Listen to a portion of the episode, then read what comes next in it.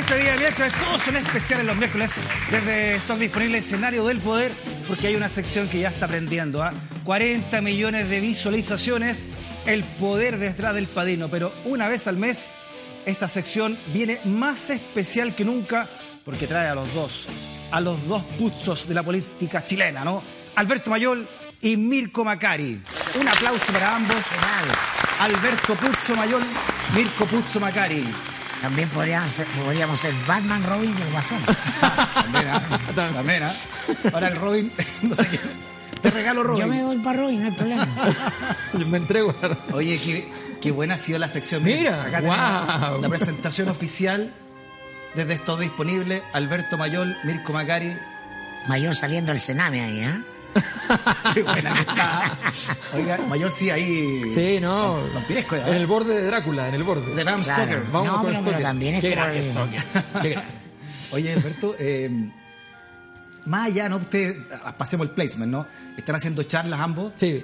eh, sobre el padrino y el poder que esconde el padrino. Lo habíamos visto la Sí, primera vez, pero repitámoslo un poco porque también, ¿a qué cree usted que sea el éxito de, a través del padrino, analizar la contingencia chilena, que es lo que hemos estado haciendo estos miércoles acá? Yo creo que de alguna manera la película El Padrino generó una especie de, de, de arquetipo de personaje sobre el poder que lo hace comprensible. El poder es difícil de entender. Claro. El Padrino permite que la gente lo, lo entienda fácilmente. Entonces, ese arquetipo es como ir a leerse la suerte. Entonces tú vas y el ah, tarot". esto, es- esto corresponde a tal personaje Ya. y corresponde a esa, a esa lógica. Entonces yo creo que ayuda mucho y la experiencia que hemos tenido con, con Mirko en las distintas conferencias que hemos dado, seminarios, conferencias, ahora estamos ya, nos han pedido de dos restaurantes, probablemente van a ser como una especie de café con ser. Ah, sí, ah. Claro, entonces estamos ya estamos Melón- adaptando melón y el melame. que está en un paso de terminar con la cabeza de gallo de verdad, así, Sí, sí, sí, sangrando ahí. Y le acribillado la semana que lo tenemos acá, a un gallo acribillado así. ¿Y usted, ma- cuál es su análisis lo que del éxito que ha tenido esta sección, Mirko? Claro, como dice Alberto, es como un tarot pop. ¿Ah? El, el tarot es arquetípico, Claro, ¿no? De, claro. de- de- de todos los, los personajes que habitan dentro de, de un individuo, de un ser humano. Ya. Y el, eh, el padrino logra condensar arquetípicamente muy bien lo que es la lucha por el poder, que es una cuestión permanente, eterna. Y que ¿no? se renueva y eso es lo lindo. Por eso que esta Sí, sección claro. tiene una acribillado a la semana distinto, ¿ah? tiene un Fredo distinto, un Michael Corleone, todo. Así que comencemos de inmediato entonces con este tarot Vamos. del poder. Eso. con este Eso. es una escena por escena o personaje personaje. Empecemos con una escena. A ver, La veamos la siguiente escena. escena. ¿a qué política corresponde de la actualidad chilena? Ahí estamos La viendo el siguiente. asesinato, el asesinato. Es el ¿Ya? asesinato de Michael cuando, ah, cuando él hace el, el rito de paso. Él siempre había sido el nerd de la familia, el más norteamericano, el más moderno. Y de repente él dice, yo puedo matar a alguien, Hacia. matar al más importante, al que está hostigando a la familia, al que ha atentado contra nuestro padre. Y entonces él va y en esa escena efectivamente asesina tanto al mafioso, a Solozzo, como al capitán de policía, cosa que en Estados Unidos es muy importante, como Claro. alguien asesina a un capitán de la policía claro. de Nueva York. Corrupto, además, por la mafia. Claro, pero ellos además, entonces después de eso tienen que montar en prensa la corrupción de este tipo, que era corrupto, pero otra cosa es que matar a un capitán de la policía. Bueno, entonces él asesina. Ese es el rito de paso Perfecto. con el cual él logra llegar y, y ser potencialmente un padrino después, porque si no, Exacto. este chico que era héroe de guerra, pero andaba disparando a distancia, como dicen Se inició. Se inició. Y vamos a hablar de un iniciado al respecto. ¿Quién sería entonces el iniciado de la semana? Vamos a hablar de, una- de un caso internacional que los va a conmocionar porque es muy impresionante. ¿Ya? que además este mes ha tenido noticia, por tanto por eso lo convocamos. Mohammed bin Salman. La mayor parte de la gente no sabe quién es Mohammed bin Salman. Ya. Ahí, está, Ahí está. 34 años, jovencito. ¿ya? Este tipo hace dos años fue a Estados Unidos y dijo, es el hijo del, del rey, dijo, miren, yo estoy por un proceso de modernización. No queremos más fundamentalismo en el Islam, ¿Ya? no queremos que solo el petróleo sea lo único que comanda Arabia Saudita, ¿ya? queremos modernizarnos. Y los norteamericanos dijeron, ah, qué interesante. ¿Ya? La revista Time puso en la portada a él y se preguntó, ¿debe el mundo comprarle al príncipe lo que quiere vender? Se preguntó. Porque no sabían quién era este personaje ¿Y qué escondía? y qué escondía. Y el personaje tenía cuenta. ¿Y por qué se está iniciando Porque- Don Mohamed bin Salman? Bueno, porque, porque el momento cuando él va a Estados Unidos, ¿qué pasa en Arabia Saudita? La gente de Arabia Saudita, que es un país que Occidente no, nunca ha logrado entender, no nos olvidemos que son muchas veces socios de Estados Unidos, Y que no, le pero interesa, también... que no le interesa entender porque tiene mucho petróleo. Pero la, de la familia, de los principales de la familia, estaba la familia Bin Laden, de donde viene Osama también. claro. Entonces no es fácil entenderlo. Bueno, Perdón, mandan a matar a un periodista, no le importará. eh. ahí viene el tema. Fíjate qué es lo que pasa. Esta persona, le- cuando él vuelve, le dicen, bueno, a usted que le gusta tanto Estados Unidos, ¿no será que con esto vamos a sacrificar todos nuestros valores y principios? Ahora que usted aparece en la revista Time, como aparece ahí en, Ahí está en la, la, imagen. en la portada de Time. Ahí ¿no? está la portada. Ahí está la portada de la revista Time. O sea, a usted que aparece en la revista Time no va a hacer cosa que le guste esta cosa de Occidente. Entonces él tiene que demostrar que él puede ser el padrino después. Y para eso toma una decisión un poco polémica. Mira, Hay un periodista pro-occidental que escribe en el había, que escribía en el Washington Post, que se llama Jamal Khashoggi. Que es sobrino de un traficante de armas famoso en Claro. los años 80. el ¿no? mismo era- apellido, Khashoggi. Claro. Sí, claro. Adnan Khashoggi.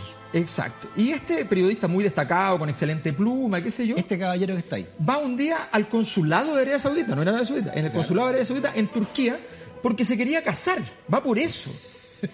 Va por eso, no es que lo Ya. tuvieron detenido en la calle, No nada. pedirá los registros civiles. Va, va y toca la puerta y le abre y dice, no, es que me quiero casar, quiero hacer los trámites. Pase nomás, le dijeron. Pase nomás. Y algo pasa adentro que el hombre desaparece. Y los turcos tenían grabación, grababan lo que pasaba en, la, en, en el consulado. Ya. Por lo tanto, tienen las grabaciones escalofriantes ¿ya? de lo que pasó allí. Resulta que los 17 personas que habían adentro se comprometen en una tarea eh, de torturarlo, degollarlo y después descuartizarlo con una motosierra. Los que estaban dentro del consulado. Sí, los funcionarios públicos de Arabia Saudita. Los que mismos que timbran el pasaporte. Sí, sí, sí, todo sí, eso sí. mismo. Sí, sí, sí, La sí, señora que te hace la firma para el registro civil, todo eso. sí. Todo eso. ¿Ya? Y entonces la CIA inmediatamente dice, fue el príncipe. Fue Mohammed bin Salman. El de la portada de la región. El de la portada de la Estamos revista. hablando de Arabia Saudita, una monarquía absoluta, ¿no? De hace muy poco había asumido el príncipe como el heredero al trono, estaba debutando Exacto. en el cargo. Y este personaje, este periodista Khashoggi, con la cultura de la prensa occidental, se había vuelto a una molestia permanente porque era muy crítico del, crítico del, del régimen y de la persona del príncipe, además, en relación a su promesa de occidentalizar el país, porque las prácticas en esos lugares eh, no son comprensibles para nosotros, ¿no? Son despóticas. No, no, no, independiente de, de eso, ¿no? El, el despotismo de, de una autoridad que, Mm. no, rep- que construye la ley, la, la ley es su voluntad, en definitiva. Entonces, este personaje estaba exiliado en Turquía, justamente porque sentía que corría peligro su vida en Arabia Saudita, Se pero le ocurre meterse se en va a la meter la boca lobo. En la boca, en lo. Bueno, entonces viene este, este asesinato que escandaliza al mundo naturalmente, Ya. porque además, insisto, probablemente Arabia Saudita además sabía que Turquía tenía grabaciones, por tanto, de alguna manera les dedican la grabación y le dicen, mira aquí, porque lo de la motosierra era innecesario, ya está, ya lo habían asesinado. O sea, ahí, Ahí se lo cortaron con una Sí, motosierra. sí, sí, además. de- claro, claro. O sea, estamos hablando de que, de que es, una, es, una, es una obra, no es Ya. solamente un asesinato, es, es una puesta en escena. Es un mensaje. Sí, claro. ¿ya? Y bueno, ter- termina esta historia Ya. y viene G20 en Buenos Aires. Y el príncipe viene a América del Sur y va al G20. Y llega y nadie lo quería saludar. Las 20 grandes economías del planeta. Claro, y nadie lo quería saludar. Entonces la primera foto de él es un poco triste porque está ahí puesto y cuando se empiezan a llegar al presidente nadie lo saluda, qué sé yo. Pero el- para cuando van a sentarse a la cena, le tenían reservado un momento especial por parte de Vladimir Putin. Ya. Putin en el fondo le dice, compadre, aquí estamos. Un error lo comete cualquiera. Aquí estamos. Ahí está la imagen cuando Putin lo saluda. Mira, mira, Ah, Don- mira. le mira. faltó besarle la mano, si le Don Corleone. Give me five. ¿Ah? Oh, y el saludo hacía lo hola perro. ¿cómo Hola, estás? perro, mira. Buena la que te Mira, mandaste. mira. Ah, ah, mira. Buena, ah, nunca pensé que ese es peor que yo. La que te mandaste, ¿ah? Y estos dos son malos. No, no. Mira esto- Putin, ¿ah? Mira, y, le- y lo mira, y dice, mira, ¿ah? Eres de los grandes. La Y atrás venía ¿ah? entrando, mira, Donald Trump viene entrando atrás. Claro, claro. Y se sientan, y toda la cena, toda la reunión, están mirándose y compartiendo, están diciéndose cosas. Es muy interesante como escena. Bueno, Esa es una significación del poder. ¿Cómo se explica esto desde el punto de vista del padrino entonces? Porque le da la bienvenida al club de los grandes. Ya. Le dice, Putin. bueno, ya demostraste que puedes, porque él sobrevive a todo este conflicto. Sobrevive a la CIA diciendo, mire, este Fue es el príncipe, claro, la CIA dice. La CIA dice, esto- lo mataron por orden del príncipe. No podrían haberlo matado si no hubiera mediado orden directa del príncipe. Los chechenos saben muy bien quién es Putin además. ¿no? Exacto. Dónde puede Exactamente. llegar, entre otras. Entre otros, los ucranianos. o sea, Exacto. y además resiste toda la presión internacional de los medios occidentales, ¿no? Que dicen cortemos relaciones con Arabia Saudita, esto no puede ser. Y ahí quedó. aguanta. Aguanta tanto aguanta. que consigue la siguiente foto, que es la reunión con los hijos de Cachoyi. Se junta con ellos. Lo van a ver. Perfecto. Y, y luego de ir a verlo, ya firman la paz. Y, y salen criticando a la prensa los hijos. Perfecto. Y para cerrar esto, ¿no? Para pasar a otra escena del Sí. padrino. eh, la portada de Time, entonces, ¿qué viene a hacer? La portada de Tan era simplemente. De hecho, ese reportaje también era muy importante porque decía que esta visita era tan importante como la de Khrushchev. Sí. ¿ya? O sea, Y le pone el charm offensive, el, el- el- como el ofensivo encantador, algo así. Claro, y, pero este tipo viene y, y venía con la modernidad, pero resulta que ya demostró que puede, al mismo tiempo que modernizar, de hecho, acaban de darle permiso a las mujeres para manejar en Arabia Saudita. Claro. Eh, que no, no tenían permiso, No, hay que se lo habían quitado. Eh, eh, aparte de modernizar, él va a respetar la tradición. Y eso es lo que él quería marcar con este, estos pequeños gestos, digamos. Y Putin lo da la bienvenida. Y Putin le "Ya da la bienvenida". nuestros, El, pa- el nuestros". padrino nos enseña que el poder cada cierto tiempo requiere rituales de crueldad Claro. para mantenerse como tal. Ah, se exterioriza porque, porque, el- el- se, se sustenta todo poder de manera, de todo poder patriarcal tradicional se organiza sobre el miedo. Ah, y el miedo solo es posible cuando tú transmites la posibilidad no solo de ser malo, sino que de ser cruel.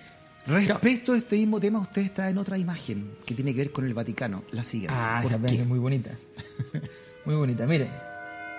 Esta es la imagen cuando Esto es el Padrino Michael. 3. Claro, cuando El Michael comienzo consigue. del Padrino 3. ¿Ya? Exacto, cuando Michael consigue una cosa que parecía impensada en el Padrino 1.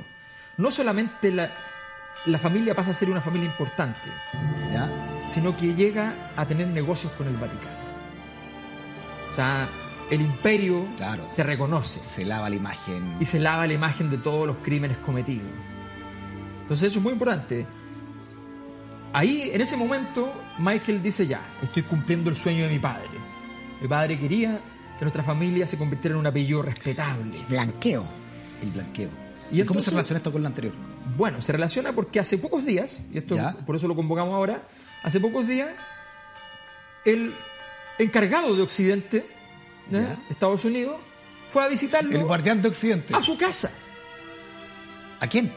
Al, al príncipe. Lo fue a la casa. Sí, sí, a Arabia Saudita. Arabia Saudita. Y Ya. Mike Pompeo, que es el, el- el encargado de estas visitas protocolares, vino a Chile en su momento para criticar a los chinos, qué sé yo. Sí. Ahí, Ahí está llega Pompeo. Pompeo, a verlo. Ni siquiera le dice venga a Estados Unidos, le dice voy a verlo. Y ahí está en la casa. Y ahí está, listo. Claro, Estados Unidos. Occidente dice quedó olvidado. Es que, es que no lo puede dejar en manos de Putin. No, pues, no pues. Exacto. Y se acabó el Claro. Washington Post, se acabó todo, la- nada, no importa. La Aquí libertad de expresión. Se acabó todo. ¿Y sabes lo que dice? Un periodista más, un periodista menos. Mike Pompeo, como gobiernan por Twitter esto en Estados Unidos, Ya. entonces pone en Twitter, dice, bueno, dice, eh, estamos aquí porque tenemos que mejorar las relaciones y qué sé yo, porque no podemos dejar de mencionar la importancia que tiene Arabia Saudita para el transporte marítimo. Cuando tú das la razón más absurda posible de todas en un escenario como este, Ya. eso se llama poder. Claro. Una- cuando a ti te dicen, oye, tu proyecto es, es muy caro, no lo vamos a aprobar, mucha gente dice, pero ¿cómo si es súper barato? No, lo que te están diciendo es, no insistas, esto no se va a aprobar por ninguna razón. Aquí es lo mismo, pero al revés. Te están diciendo, mira, tenemos una razón súper pedestre para venir a verte y validarte por completo. Ahora, los barquitos. Interesante, cómo el poder se maneja también internacionalmente. Por ¿no? supuesto, tiene hay una gran significación en un momento geopolítico de redefiniciones clave, ¿no? Claro. Hay tres potencias ah, peleándose su lugar, eh, torta. un lugar hege- hegemónico por eh, el, el- el pedazo que les toca en el siglo XXI. Exacto. El siglo XX ya lo ganó Estados Unidos y se enarboló como la potencia triunfante, vencedora, pero el 21 se está construyendo recién. Ahora, los saudíes serán muy crueles, pero tontos no son. Su fortuna y su poder radica en ser un país clave en la extracción de petróleo y en centrar en la, en, en la economía de los hidrocarburos.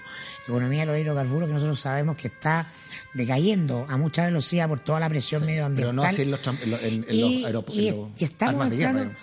No, pero, pero, pero, pero sí, esto, se- esto, portaaviones, se- ¿no? esto básicamente se trata de del transporte, ¿no? Claro, del transporte, pero ellos ya están reconvirtiendo su economía de hidrocarburos a electricidad. Ellos saben que viene la electromovilidad como una cuestión que va a ser clave, un- parte del ciclo clave del siglo XXI, y se están reconvirtiendo. Perfecto. Es como si nosotros No, estuviéramos dale, ¿ah? pensando Nos que quedó después súper claro. sí.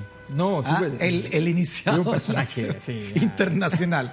Oye, eh, eh, tenemos varias secciones. Tenemos la, la acribillado, que ya veremos quién es el acribillado, pero queremos meter otra sección nueva, que también es una de las escenas clave del Padrino, Padrino 1, ah, la cabeza de caballo.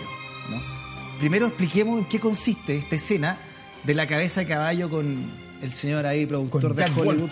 Jack Woltz. ¿ah? Claro, esa es una. Esa escena, bueno, básicamente recordemos eh, Frank Sinatra, Claro. digamos, que el personaje que inspira a Johnny Fontaine, ¿ya? quería actuar en una película porque se estaba quedando sin voz. Claro. Y entonces, y una película que estaba hecha para él, y este productor se pone entre medio y le dice que no, porque la película la producía él. Efectivamente reconoce que, el que él funcionaba perfecto para el personaje, pero hay un pequeño detalle y es que Johnny Fontaine, en medio de sus infinitas conquistas, había estado con la, la favorita De- de- del productor. y la, y la había convertido, la había, además él lo dice en la novela, muy buena, él lo dice, y la había convertido en alguien ya completamente sin mérito alguno, o sea, Sí, claro. la- la- había quitado toda su magia. Y por tanto, entonces este ya lo detestaba y se niega. Y entonces el padrino dice, pero ¿cómo no va a entender una razón tan poderosa como que le financio la película, lo ayudo en todo, hago que esto funcione, lo ayudo con los sindicatos de Hollywood? Este tipo es un imbécil. Qué fuerte la escena. de Y la de entonces le dicen, ¿qué es lo que más amaba a él? Su caballo. Claro. Su caballo precioso. Su cosa caballo fina sangre, claro. Precioso. Sí, caballo La, cabeza de caballo en el fondo es una metáfora de te vamos a hacer razonar por las buenas por las malas. Y te podemos matar lo que más quieres. Claro. Exactamente. Y en este caso, efectivamente, el tipo... ¿Y a quién no- le mandaron una cabeza de caballo en la política chilena esta semana? Bueno, hay... Yo creo que esta semana hay varias cabezas de caballo, pero hay una en particular que me parece muy interesante, muy estructural. La Corte Suprema. ¿Ya? La Corte Suprema... Mira, tú- te- traje un listado. Traje un listado. No me diga que al Tribunal Constitucional le mandaron una cabeza de caballo la Corte, La Corte Suprema. El juez Muñoz. El juez Muñoz le mandó una cabeza de caballo al Tribunal Constitucional. Fíjate, fíjate lo que pasó. Aquí esto, esto es una historia que ya tiene un tiempo. Que la, la revista Capital hace unos años atrás lo llamó Los Supremazos. La tercera sala. Horrorizado. Ya. La tercera sala, que está a cargo de la parte constitucional, la primera civil, la segunda penal, la tercera constitucional, ya, venía haciendo historia hace rato, de 2012 en adelante, cuando cierre Central Castilla. Después hacen COSUD un fallo en contra por cobres unilaterales, Ya. que le cuesta la candidatura a Goldborn. Sí, claro. ¿ya? La Central Campiche, las ISAPRE, el fallo de transparencia de obligar a las BIF a, hacer, a cumplir los requerimientos de transparencia. El Banco Estado, Pascua Lama, nada menos. Y entonces ya venía hace rato, y de ahí para adelante, muchos casos así, ¿Ya? y de pronto llega así como de la nada, y en un fallo sobre una cosa de este porte, Una cuestión menor, claro. menor, Claro. sobre un juicio de Laboral. tutela laboral, Claro. donde hay una persona que es un funcionario público, que bueno, le dice, ¿y sabe qué? Nosotros podremos, la- los recursos de protección van a poder revisar los fallos del Tribunal Constitucional. Lo que significa que si el- alguien apela al recurso de protección, llega a la Corte Suprema de nuevo. Claro, que se pone por encima del Tribunal Constitucional. Entonces le dice, bueno, juguemos, yo soy Supremo y usted es el Tribunal de la Constitución, que es Suprema a su vez. A ver, ¿quién gana? ¿Quién es más supremo que otro? ¿Quién es más Supremo que el otro? y pone el Estado en un zapato chino, ¿no? Que tiene que decir quién, El tremendo zapato chico. quién manda más que el otro. Y el, si- y el Tribunal Constitucional manda una que dice, no, mira, esto no puede ser, pero termina así como, no, pero abuenémonos porque esto no, no cuestiona realmente las cosas. Probablemente en ningún país los jurídicos es tan político como en Chile. ¿Ah? Eh, todo el poder en Chile se construye sobre un argumento jurídico. De hecho, la corrupción en Chile es con boletas perfectamente legales del servicio Claro. de impuestos internos Con timbradas. Timbradas. Eso nos habla de nuestra cultura del poder, ¿no? Y por lo tanto, esto que eh, parece un tema áspero y parece un tema em, de nicho, pequeño, de entendido, de experto, es un tema de, de poder muy contingente a los ciudadanos porque eh, la tercera sala, la Suprema presidida por el juez Muñoz, nos está diciendo a todos los ciudadanos de Chile, yo más allá de lo estrictamente legal, voy a velar por la supremacía de, lo- de los derechos que usted tiene. Y esa es, la, esa es la visión de fondo que tiene A ver si el lo- si Muñoz. lo entiendo y eso entonces. tensiona todos los supuestos. Yo estudié Derecho dos años y medio sobre lo que se construye la juridicidad en Chile, que es que el juez es un mero aplicador de la ley, es una polea dentro de una correa transmisora. Ah, eh, se produce la ley, la Junta de Gobierno, el Parlamento produce la ley, el juez solamente va a leer la ley Ah, y como un autómata, como un robot, va a aplicarla y va a dar una sentencia. Pero él no, no tiene que discernir qué es justo y qué no. Ah, porque con eso le quitamos al juez la prerrogativa de enfrentarse al tema de lo justo.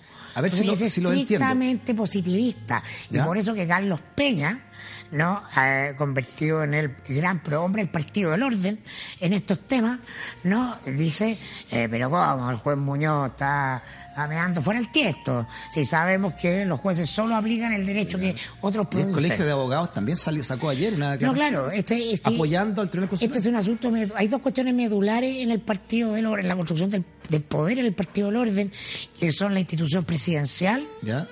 ¿no? Y el orden institucional interpretado a su conveniencia. Y este orden institucional tiene relegado a los jueces, siempre lo ha tenido, a, a una fase de meros administradores. Y por eso que son el arroz graneado del el asado. Además, Ah, del además poder. disculpen, pero Son unos burócratas, unos señores, así que como nosotros se sientan ah, con unos chalcitos ahí encima a decir, bueno, esto dice la ley, y no es que me guste, no me guste, se hace. Y Muñoz viene a hacer lo que eh, toda la derecha eh, social y económica le critica, que es eh, justicia, ¿no? Y lo denominan un activista judicial. a propósito de esto trajeron también Mm. otra escena, ¿no? De, este, de esta cabeza de caballo, veámosla, para que vayamos complementando esto. Interesante, ¿ah? Además, ¿qué, escena- está. ¿qué negociación es esta? Es la negociación de cuando, de cuando Solozzo llega a ofrecer la droga.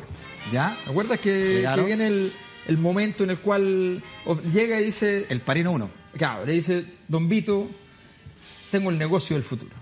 Abramos esta cuestión. Yo necesito de usted unos dos millones de dólares, pero lo más importante, jueces y políticos, ¿Ya? y con eso yo le doy el 50% de las ganancias. Claro. ¿Qué hice yo para merecer esto? Le dice el padrino, si dos millones de dólares no es tanto. Y Sony le encuentra la razón al otro. y Sony le encuentra razón al otro. Pero ¿qué es lo que hace Solozzo en ese momento? Ellos llevaban 10 años de paz porque se habían repartido el mundo y los negocios. Claro. Todas las familias de Nueva York, las grandes, se habían repartido el mundo. Habían acabado con las chicas, se unieron entre los grandes, acabaron con los chicos, ¿ya? y después se repartieron. Estaban todos en paz, no había corrido una bala en Claro. 10 años. No había un muerto. ¿ya?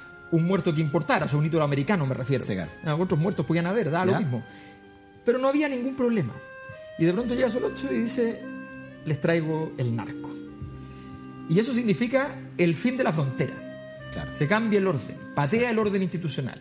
Se acabó todo. Y ahí es donde entonces entra el, el- el momento en el cual nosotros decimos el juez Muñoz Ya. es el Solozzo del momento. Ah, Llega- pateó el tablero y llega- abrió la frontera. abrió la frontera. caja de Pandora, porque si todo puede ser revisado Y ahora por la. Corte Suprema. Dispárense. El presidente de la Cámara de Diputados dice, hay que hacer una nueva constitución. Qué notable. claro, porque el TC en el fondo es la, es la espada del statu quo en Chile. Claro, claro. Claro, eh, Ah. eh, desde el punto de vista legislativo es la tercera cámara, Claro. pero está diseñado justamente para velar por la supremacía constitucional a la chilena, ¿no? Ahora esta tercera cámara votó unánimemente Sí, sí, con sí, el, con, juez Muñoz. Sí, no hay- claro, todo, No hay juez Muñoz, sí, no vale, en la cámara, en los cinco votos enteros. Y fíjate una cosa, acaba de haber cambio de presidencia del Tribunal Constitucional. También, Y llegó la- una persona muy cercana a Piñera, a la presidencia. su jefa de consejero. Su jefe de consejero, exactamente. Y entonces ahora le llega el, el cañonazo. O sea, ahora, cuando está... Son los- La, elección de María Luisa qué supuso un desangre adentro del, Tribunal Constitucional. ¿Ya? No entre los de la izquierda y la derecha, sino entre sensibilidades de tipo eh, valórico, eh, morales incluso. Y entonces el juez Muñoz ve el momento, Claro. ah, está debilitado, está en el suelo, está ensangrentado el Tribunal Constitucional y ¡pa! Le mandó la cabeza a caballo diciendo, está muy Sí. político, ojo, pa, este les va a pasar. Claro. Si siguen siendo tan políticos, ¿no? Y, lo, y, y, le- y- y ahí- y No, ahí él- el- la- ahora, la columna de Peña que mencionaba Mirko es un himno, porque, porque Peña, que viene además de ser parte del salvataje de la ministra Cubillo, Peña, el rector de la, de la, de la UDP, de la UDP, un gran rector, un tipo muy brillante y un gran, un gran abogado, va y sale diciendo efectivamente en el diario que esto trastorna el orden institucional, Claro. ¿ya? que esto es activismo judicial. Están- Activismo judicial a la Suprema. ¿ya? Le dice, al- le dice Muy al bien. juez Muñoz, porque le dice, usted lo redactó, le dice, usted lo redactó esto. ¿ya? Activismo judicial. Solozzo. Claro. Hay un personaje, corríjanme el apellido porque no le pego mucho al italiano, Petangeli. Pentangeli. Pentangeli, Fran Cinco Pentangeli. ángeles. ¿Qué podríamos decir de Pentangeli cuando tiene que suicidarse Pentangeli? Ahí Pero- está Frank Pentangeli, antes de suicidarse, Fran Pentangeli. ¿no? viene generando una desafección respecto de la familia Corleone porque se siente traicionado y se decide hablar.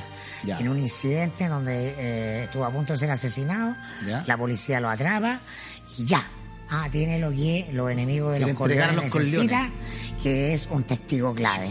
Que cuente que eh, no es una familia honorable, sino que son los jefes de la mafia. Frente Y al Parlamento. Exacto, Frente a frente los- a una comisión investigadora Claro. del Senado, ¿no? Y está en manos del FBI, si se acuerdan, ¿no? Claro. Custodiado por el ejército. Claro. Y está haciendo una declaración y él va a hablar, va a hablar, va a hablar. Y llega al. eh, al momento de, de- de entrar a, a declarar frente a la comisión y está la jugada maestra de la familia Corleone. ¿A quién le trajeron? A su Al hermano. Que no hablaba inglés. Lo que no traen, lo de. Sicilia. Lo traen de Sicilia. Y lo sientan ahí. Y, ah, y ve la señal, la lee claramente. Si yo sigo diciendo esto, ah, quizás que le pase a mi hermano y a mi familia. Claro. Y ahí eh, es muy buena esa escena que dice, ah, no me acuerdo de nada, no, no. Y le pregunta, no, no, si yo no quiero Quizá, saber. tal Y- vez, no y sé. se No, y retrotrae dice, y dice, y no dice, dice, los del FBI me decían esto, y yo decía, sí, y los del FBI me decían lo otro, y yo decía también, y bueno, es lo que querían ellos, yo estaba detenido, o sea. ¿Y a quién obligaron a ser el Además- Pentangeli de la política nacional esta semana, don Mirko Macari y don Alberto Mayor? Esta semana en las páginas dominicales de la prensa, mire, la primera dama Cecilia Morel borró con el codo lo que escribió con la mano. ¿Qué la obligaron a decir a Cecilia Morel, según ustedes? Ah, que, ah, que con José Antonio Gas había más cosas que lo unían que las lo separaban. Eh, Oye, ya dice Sí. lo contrario hace poco, ¿no? Y se Cuando, cuando partió el gobierno, la primera entrevista que dio, una de las cosas más noticiosas fue que señalaba la distancia que le provocaba la ultraderecha y la figura de José Antonio Gas y por el contrario levantaba a su eh, ministro secretario general de la presidencia, Gonzalo Luper, como el ícono de lo que ella consideraba debía ser La- la, la nueva derecha, educada, correcta, amable, claro, pero- Liberal. pero así es la política. ¿ah? Es culpa de ella, no. ¿ah? Se acerca el ciclo electoral. ¿ah? Necesitan Ya, a los duro. enemigos más cerca que lejos. Eh, si se pelean, todos pierden. Ya lo dijo ¿ah? Corleone también, ¿no? Por supuesto. Hay que tener los enemigos más cerca. Entonces, se viene la racionalidad de los intereses. Ah, José Antonio Gas y su sector pueden rasguñarle algunos votos que pueden ser muy decisivos Ya. para lo que es la noche de la foto, que es la noche de la elección de, de alcaldes y gobernadores, donde va a haber un bloque ganador y otro perdedor.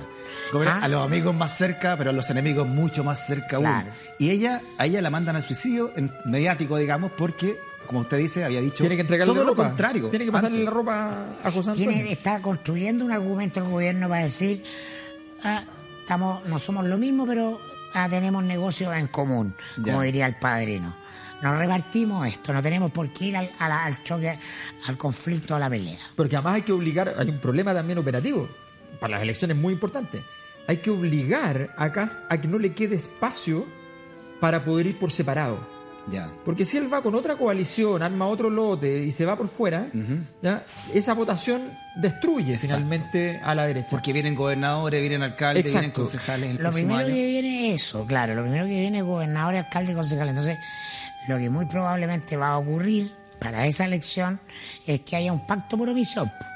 Ah, de la misma manera en que lo tuvo el PC Exacto. con la concertación en su minuto. Y que lo va a tener ahora, seguramente, usted también. acá, nosotros allá, no vamos a aparecer públicamente más de lo que eh, necesitamos, pero no nos ataquemos. Claro, no peleemos en ningún Claro. lugar. Hace Muy una bien. diferencia. ¿Y por qué eligen a la figura de Cecilia Morel como Petangeli? ¿Qué es lo que tiene Cecilia Morel que le hace un atractivo? Credibilidad. Es confiable. ¿Ya? Ah, es un poder blando.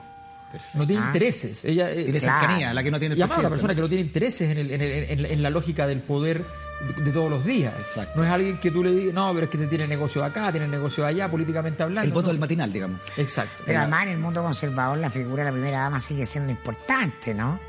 Vamos de Lucía Pinochet a... a- Y José Antonio Lucas no puede hacer un desaguisado contra una mujer. Claro. El mismo que sabe eso, recordemos cuando apoyó a- a Michelle Bachelet versus Miguel Bosé, Exacto. porque él sabe que en el Él mundo conservador esas ahí. cosas no se hacen. Sí. Valoró, Cast valoró el gesto de. Morel y el llamado a la unidad. Y el padre- La invitó a seguir trabajando con Sí. él. Y el, y- El Padrino es una película conservadora, porque el poder es una estructura Pero usted conservadora. ha dicho, ¿no? Que es una película de Es derecha. una película de derecha. El Muy bien. Ha llegado una de las secciones más esperadas todos los miércoles. El acribillado de la semana. Con esta escena. Oh. El Sonic Corleone de la semana. Acribillado en el suelo ahí. Qué foto. ¿Cuándo vamos a poner la escena? Es que estamos protegidos menores. De esto Este se repite como 10 veces al día. Pero- ah, claro, pero. pero pongámonos horario, horario cabaret para partir de las 2 de la mañana. ¿Quién es el acribillado, la acribillada o los acribillados? Tenemos. Acribillades. Ten- Tenemos un colectivo. Así es. Hoy, Maite Orsini, pero la Bambi la semana pasada. Orsini. La semana pasada lo tuvimos aquí arriba de la Bambi que perdió la En inocencia. menos de 24 horas. ¿Ya? Más rápido que lo que yo perdí la dirección de la nación.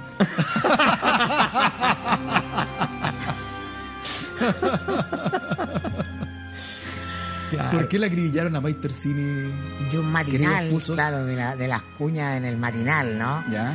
A- aseverando que ella tenía la certeza de que eh, habían eh, vínculos entre el narco y algunos parlamentarios. Sí, se dejó llevar No, le cayó la manada encima. Le fue muy bien en redes sociales. Yo estoy de acuerdo con lo que hizo la diputada Orsini. Es evidente, un porcentaje importante eh, de todo Chile eh, o consume droga o está vinculado con el narco. Si no, el narco no crecería. Ah, y el narco es una industria que no tiene que ver con la delincuencia tradicional. Tiene una pata en la, en la población, en la calle, lo que todos vemos en las películas, en las series. Exacto. Y tiene otra pata en la banca, tiene otra pata ah, en el entramado legal, tiene otra pata en el lavado de dinero. Entonces ella expresa muy mal ah, una idea que podría haber sido mucho mejor Mm. Más narrada, más sofisticada. más preparada, s- blindándose, ah, cuidándose los flancos. Pero en la manera como lo expresó, se dejó un flanco y le cayó corporativamente todo pero- parlamentos. Sí, Sí, es que hay, mira, hay, hay varias cosas. Primero, claro, cuando uno. El, el matinal, el matinal es la escena política hoy día más importante. el, claro, gobierno todo- todos los, todas las semanas está Se en el matinal. en el matinal. después de este programa, por supuesto. Sí, claro. De- Entonces, los matinales, cuando alguien va a un matinal, Ya. va preparado. Claro. Entonces, aquí o hay un error craso, o fue esas cosas que uno tiene que pedir perdón después, pero se hacen a propósito. O sea, esas cosas también pasan. Claro. Recordemos el, el- el Papa Benedicto XVI, cuando asume, apenas asume, dice: el Islam es una religión de guerra. Claro. Y todos se tiran encima y sale al día siguiente y dice: pido disculpas, no tenía que decir eso. Pero ya lo dijo. Pero ya lo dijo. Ya metió la- ya metió la entonces, idea, ya. entonces, eventualmente esto puede ser un encargo o eventualmente un error. En cualquier caso, pasó lo que tenía que pasar, porque ya había pasado. Recordemos que hay un, hay un mega acribillado en la historia de Chile por este mismo tema, Claro. Que se llama Francisco Javier Cuadra. En los años 90, cuando recién comenzaba Cuando la recién que, que él, odiando a la patrulla juvenil de RN fundamentalmente, decide dispararles con este comentario de que en el Congreso ¿ya? anda la cocaína dando vueltas y qué sé yo. Y Bueno, ahí y después pillaron unos vendedores de cocaína en el Congreso. pero, lo- pero a él lo hicieron pedazo políticamente. Estuvo en el Y exilio. judicialmente. Y judicialmente. Estuvo en el exilio de la política, o sea, se mantiene en el exilio de la Ahora, política. era un Chile con el Congreso prestigiado, con los partidos prestigiados. Sí, pues. Otro escenario institucional radicalmente. Perfecto, por eso ahora una capotera nomás. Pero en la sección anterior de la película invitada, Mirko había dicho que era la, la Bambi, que perdió la inocencia con un gran discurso, que per- ganó. Podríamos decir Bambi Reloaded o Bambi 2, porque mostró candidez a la hora de hacer la jugada. Pero ganó igual, ¿usted cree, Mirko? Ella con esto, con esto de desdecirse, decir una cosa y No, después- no, creo que al desdecir se pierde claramente porque eh, ella, eh, en el fondo, lo que lo tuvo que hacer porque quedó sola. La política es una cuestión de patota. El único consejo que le dio Carlos Minami a Marco cuando Marco ganó la elección parlamentaria el año 2006, ahí adentro le dijo no podía andar solo. ¿Ah? Y armó un lote, ¿se acuerdan? Claro, Con claro. Álvaro Los Escobar. Sí, con Álvaro Escobar, Los los díscolos. Bueno, probablemente Maestro Cine llegó y nadie la miró y Bueno, nadie la agu- saludó. El presidente del Senado, Ah, Jaime Quintana, fue el primero que dijo que de los nombres. Esto no puede ser así. Pero no, probablemente eh, hasta en su lote la desconocieron porque les generaba un problema a todos. Ah, entonces no podía andar sin lote, como ¿dónde? Como en el padrino. ¿Tú eres, perteneces a una familia o no? Sacar. Hay más acribilladas esta semana, ¿no? Bueno, fue una semana donde, donde pasaron otras cosas. ¿Lo ver. tenemos o no lo tenemos? ¿Quién sería el próximo acribillado? A ver. A ver. ¿Tenemos el acribillado? Ah, José por la encuesta Cadem. Ah, La lo, encuesta Cadem. lo acribilló la encuesta Cadem. La encuesta Cadem hizo una maniobra interesante. Digamos Cadem, la encuesta la encuesta favorita o regalona del gobierno, ¿no? Exacto. La al que, mismo recibe, tiempo, la que recibe más plata al del mismo tiempo gobierno. que Cecilia Morel decía, mire, qué sé yo, le dicen, pero usted tiene algunos defectos, le dicen. ¿Ah? Le dicen, tiene algunos defectos feos. ¿Ya? Porque uno le dice a la gente, ah, usted votaría, y, ah, sí, aparece bien usted. Pero cuando uno le dice a la gente, ¿con qué asocia la- el apellido Cast? Con odio, racismo, violencia.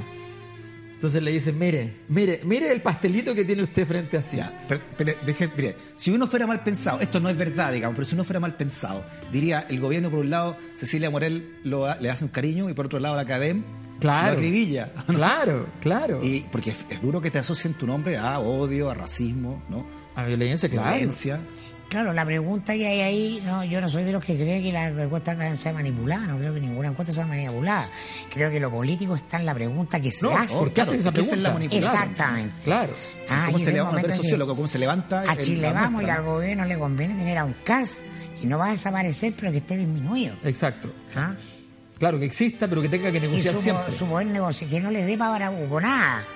Ah, Ahora todo esto puede cambiar porque eso es lo lindo, además que cambia. Sí, pues. Ah, y puede haber un episodio y CAS salta barriga Es verdad. y es él el que va a tener que someter al Ahora, él, asumió la, la acribillada, dijo que, esta, que Cadem lo habían mandado a matar Sí, con pues. esto.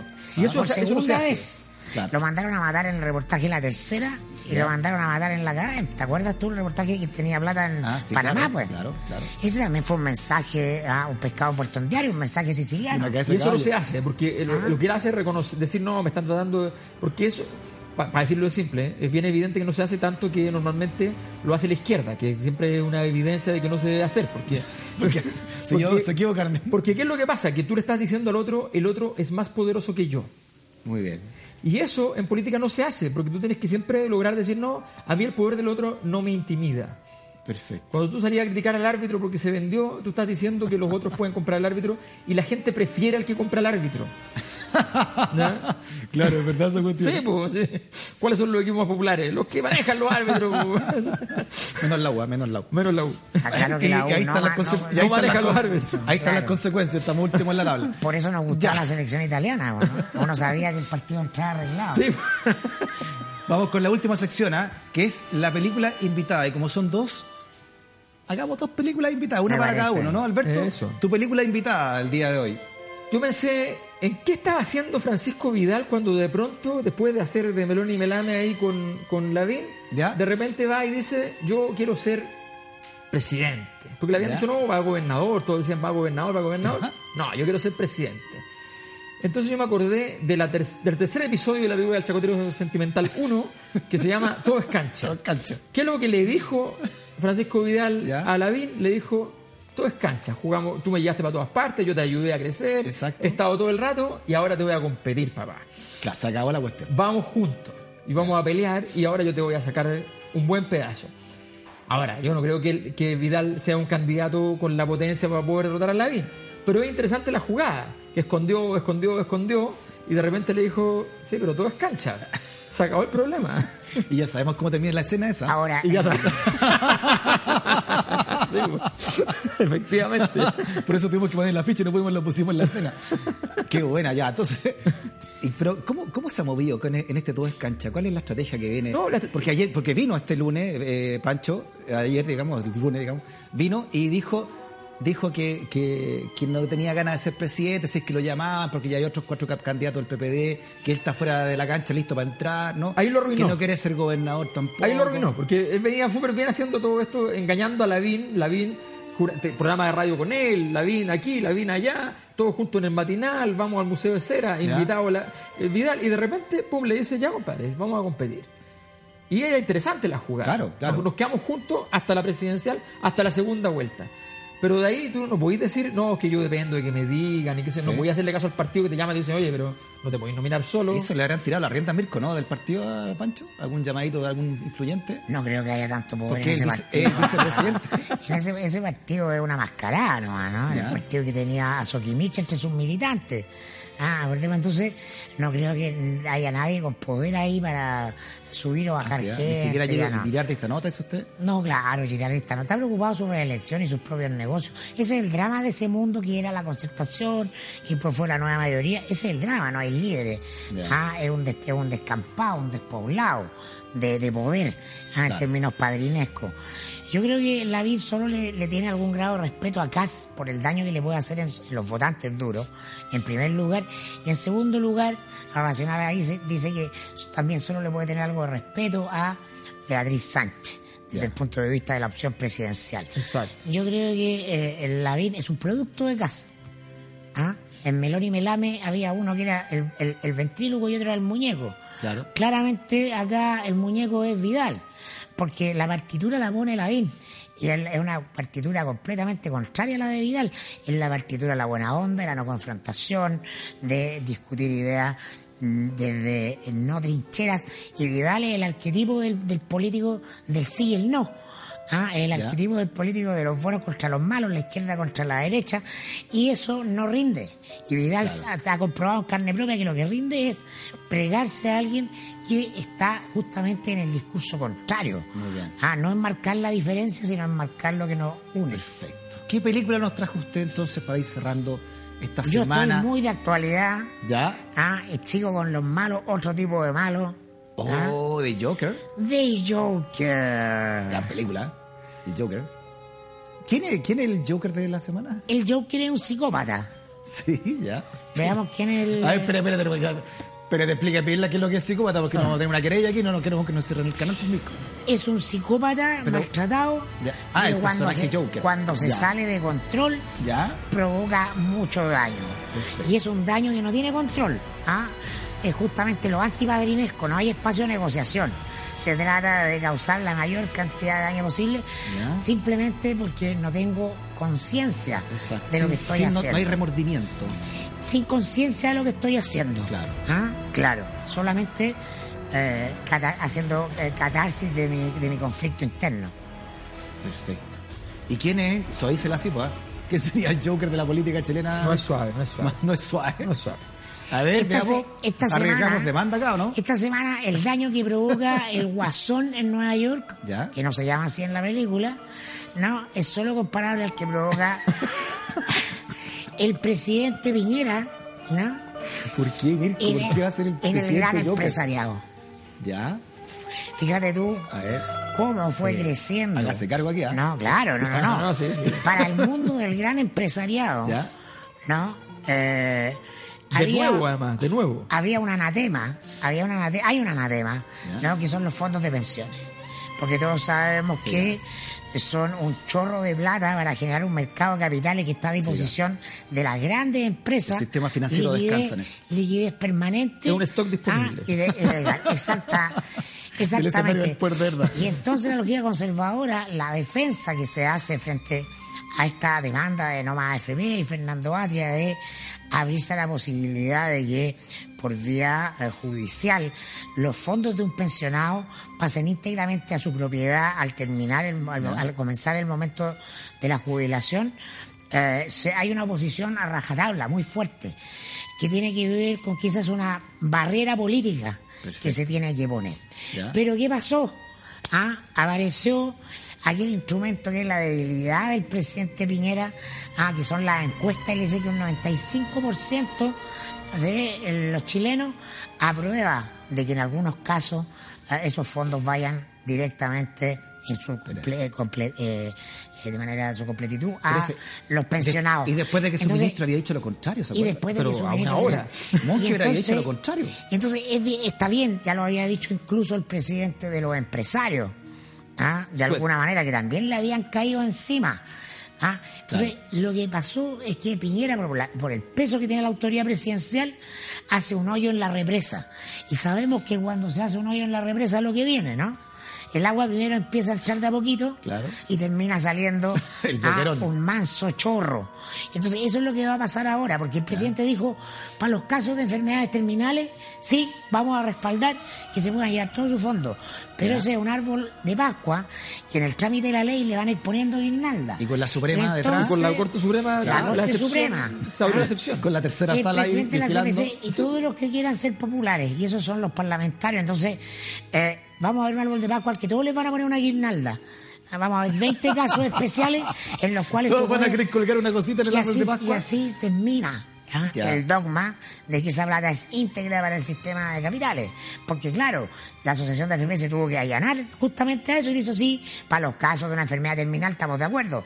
Pero puede haber otro caso que haga tanto sentido Claro. que también van a tener que decir estamos de acuerdo. No, fíjate que, el- además que Piñera frente al empresariado eh, que no sea él, tiene, tiene una imagen compleja, porque ya en su primer gobierno los empresarios se rejuraron no volver a elegirlo.